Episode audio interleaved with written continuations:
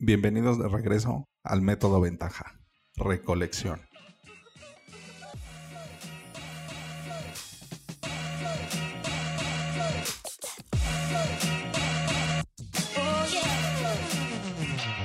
Hola, ¿qué tal? Bienvenidos a Ventaja Podcast, el podcast en donde hablamos de principios, estrategias y tácticas para los negocios tradicionales, online y startups. Si tienes alguna duda o comentario, entra a ventaja.com.mx diagonal contacto y házmelo llegar por medio del formulario. Hoy vamos a seguir con nuestra serie del método ventaja y empezamos con la primera fase, la recolección. La recolección es la fase inicial de tu negocio y aunque no es exclusiva para los nuevos, es importante tener un fundamento sólido. Así que si te tienes que regresar a esta fase cuando ya tienes en ejecución tu, tu empresa y tu negocio, es importante que sí te regreses. O sea, sí vale la pena tienes varias cosas que debes de recolectar en esta fase y de hecho es un proceso continuo. deberías de estar haciéndolo siempre, no solamente en la fase inicial. Debes de ir recolectando todo lo necesario, toda la información necesaria, casos de éxito, casos de estudio y además de la información que tú generas, información que generan los demás. Y lo clasifico en dos formas, dos tipos de recolección. La recolección uno a uno,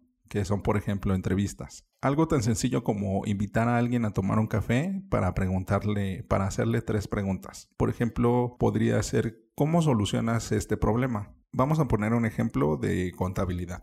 Es decir, invitamos a esta persona a tomar un café y le preguntamos, ¿tú, tú cómo resuelves tu, tu, contabilidad? ¿Cómo llevas tu contabilidad? Te dará cierta información que es relevante para lo que tú estás tratando de, desarrollar. Por ejemplo, un software de contabilidad para emprendedores solitarios. Ya que te dice cuál es la forma de, que soluciona estos, este problema o de cómo es que lleva este, esta área de su negocio, puedes pasar a la siguiente pregunta que sería algo así como ¿cuánto estás gastando en esto? Y ya que te dice que cuáles son los montos y que, cuáles son las cosas que ha probado para resolver eh, la contabilidad en su negocio, podrías hacerle una pequeña propuesta única de valor, un discurso, un discurso de elevador, que poco a poco irás mejorando, pero es importante que tengas uno de entrada, que lleve la propuesta que que tú quieres aportar al público que estás entrevistando o que estás recolectando datos uno a uno. Que puede ser...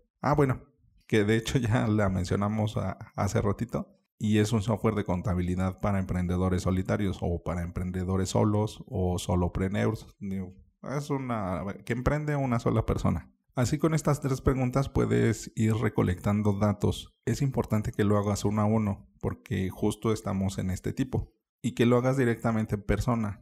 Si tu público objetivo no está en tu región geográfica, entonces sí lo podrías hacer de una forma virtual por Skype o por Facebook Chat o por algún software o sistema o aplicación que te permita esta videollamada. Y en esta recolección uno a uno también puedes hacer pruebas mínimas. Por ejemplo, una de las pruebas mínimas, si es que vas a desarrollar un producto, es el que tú puedes ofrecer el servicio de este producto. Me explico. Podrías ofrecerle una consultoría sin costo de contabilidad para ver a detalle cómo es que lo está llevando. Seguramente ya te dio mucha información en este café que se tomaron, pero cambia mucho si lo vemos directamente. Así puedes recolectar más información. Y estas pruebas mínimas la puedes hacer con 3, 4, 5 personas y vas a ver que van a surgir patrones en donde puedes afinar más tu propuesta de valor. Y el otro tipo de recolección es el de uno a muchos, que esto es más un proceso de investigación y lo puedes hacer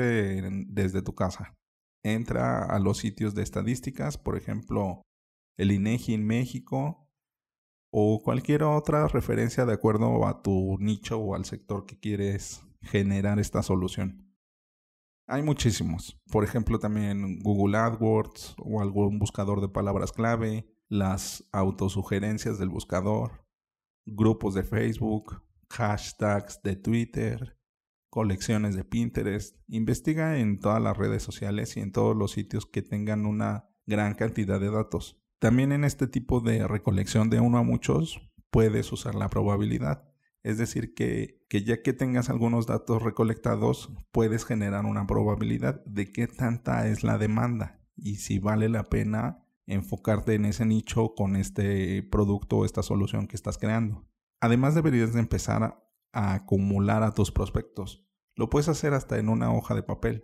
Ir llenando con su nombre correo electrónico una libreta para tener en cuenta quiénes son las personas que podrían estar interesadas. Es importantísimo que empieces a generar tu newsletter, tu boletín electrónico, desde el día cero, desde que tienes la idea. Puedes empezar con tus familiares, conocidos, amigos, referencias y poco a poco ir ampliando el, margen, el espectro de la gente que, que vas conociendo.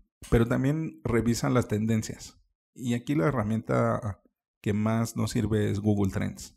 Escoge algunas palabras clave, mételas y compáralas para que sepas si la tendencia va creciendo o ya es estable o va en picada. Esto lo puedes ver claramente, por ejemplo, con las Olimpiadas específicas, elecciones específicas, digamos, del año. Elecciones 2012, la Copa del Mundo 2014, cuando hay una fecha específica en el término de búsqueda, vas a ver que es clara la tendencia de cómo va, cómo forma un pico de, de tendencia de búsquedas. Así que estos dos tipos de recolección te van a ayudar para esta fase inicial. Como te mencionaba anteriormente, debe de ser un proceso constante, no porque estés una, en una etapa ya más adelantada o en una fase más adelantada, no deberías de dejar de hacer esto.